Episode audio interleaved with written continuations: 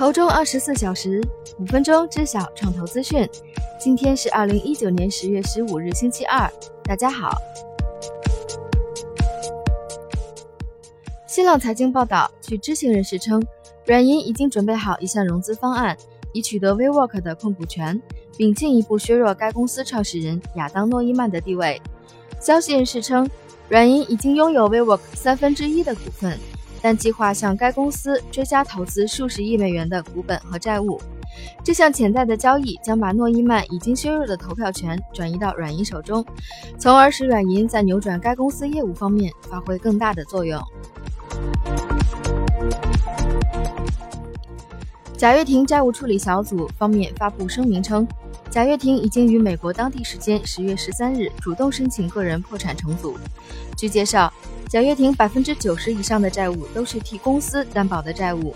自从被某债权人超额冻结所有贾跃亭和乐视的资产及银行经营账户来，公司已经无法正常运营。截止目前，贾跃亭已经替公司偿还债务超过三十亿美元，待偿还债务总额约为三十六亿美元。减去已冻结待处置的国内资产以及可转股的担保债务，债务的净额约为二十亿美元。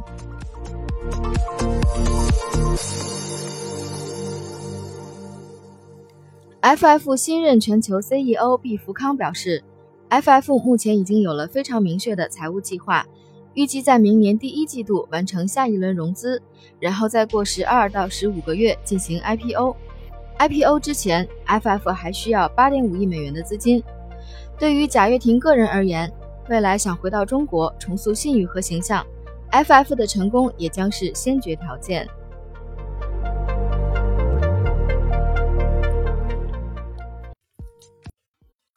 近日，暴风集团收到深交所下发的问询函，问询函中，深交所要求结合暴风智能的情况。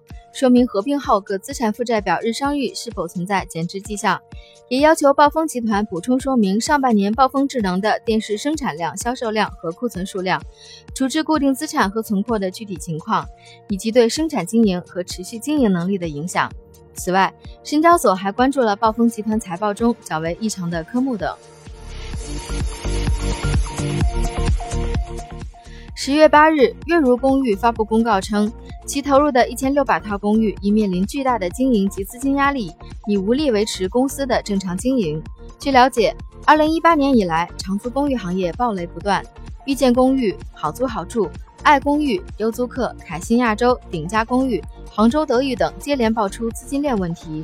目前已经有多达二十五家长租公寓因资金链断裂、经营不善而破产。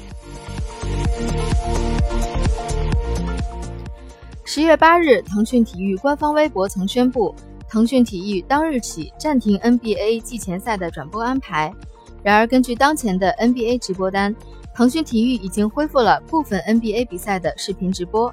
已有的两场比赛分别为六点公牛对猛龙，以及八点以色列马卡比对阵森林狼。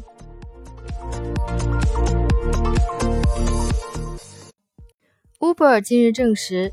该公司已在旗下包括外卖服务 Uber Eats 在内的多个团队中裁员约三百五十人。根据有关数据，裁员人数占员工总数的比例约为百分之一点五。Uber CEO 向全公司员工发布电子邮件，宣布了这项裁员计划。受此裁员计划影响的其他团队包括 Uber 旗下的绩效营销部门。招聘部门、先进技术部门和安全部门，以及多个全球乘车和平台部门。据外媒最新消息，Facebook 日前遭遇了另外一个挫折。代表全球最大经济体的七国集团在一份报告中指出，在证明 Facebook 数字货币 Libra 足够安全可靠之前，这一数字货币不能够发行使用。七国集团报告草案中概述了这种数字货币带来的九大风险。报告警告称，即使 Libra 的支持者解决了问题，该项目也可能不会得到监管机构的批准。IDC 二零一九上半年中国网络市场跟踪报告显示，二零一九上半年中国网络市场规模为三十九点五亿美元，约合人民币二百六十八亿元。与去年同期相比，增长百分之三点二，增长态势放缓。政府、互联网、教育和服务成为拉动网络市场增量的主要行业。好了，以上就是今天的内容，感谢收听《陶中二十四小时》，编辑王满华，《投中二十四小时》，咱们明天见。